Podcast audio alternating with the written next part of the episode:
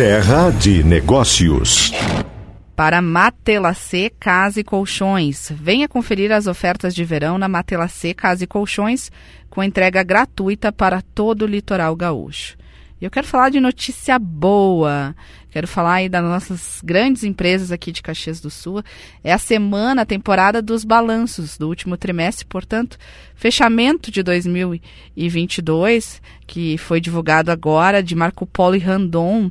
E temos números positivos. Tivemos aí um lucro da Marco Polo de 21% no ano da retomada intensa, assim que tem sido chamado 2022, reflexo aí da ampliação da produção, sobretudo no mercado interno. Então, só para a gente ter aí mais detalhes dos números, a empresa teve um lucro líquido de 436 milhões de reais.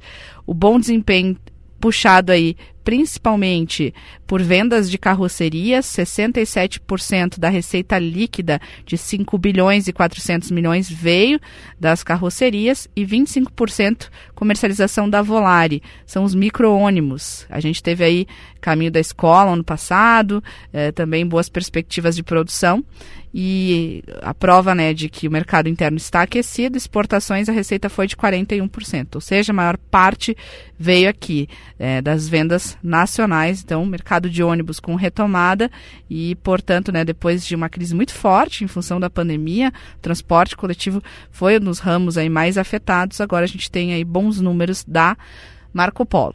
E as empresas Randon também é, divulgaram o seu balanço, alcançaram um novo recorde anual em receita líquida, companhia que registrou 11 bilhões é, de reais em 2022, que, que isso representa uma alta de 23% na comparação com o ano anterior, superou inclusive as expectativas da companhia, que sempre divulga aí o seu guidance, que tem aí é, as metas, né, o, o, que aguarda, então ficou acima do projetado atingido aí uma, uma receita líquida na casa dos bilhões, 2 bilhões e 800 milhões de reais no último trimestre do ano passado.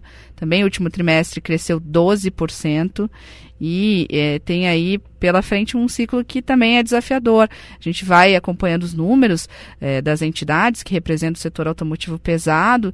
E para este ano tem aí uma expectativa que o mercado que foi é, fortemente impulsionado, diferentemente da Marco Polo, que durante a pandemia teve aí queda é, na fabricação, a, a, área do agro, é, a logística, tudo isso impulsionou o mercado de implementos. Se vendeu muito implemento nos últimos anos e agora para 2023 a gente tem a expectativa aí de uma reacomodação do mercado, que a gente já está vendo em outro setor aqui da nossa economia, que é o setor moveleiro, que também teve um boom aí, o pessoal começou a olhar para dentro das suas casas, para dentro dos seus escritórios, home office, foi super impulsionado o mercado é, de imóveis, que é muito forte, o nosso polo aqui da Serra, mas agora, no último ano, já teve aí é, uma estabilizada e nesse ano também esta é a expectativa.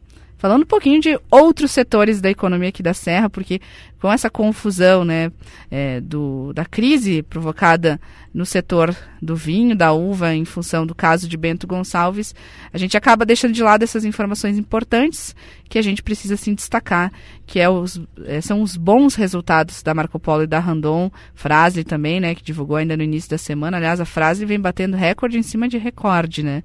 Aliás, recorde. recorde. Vamos padronizar assim.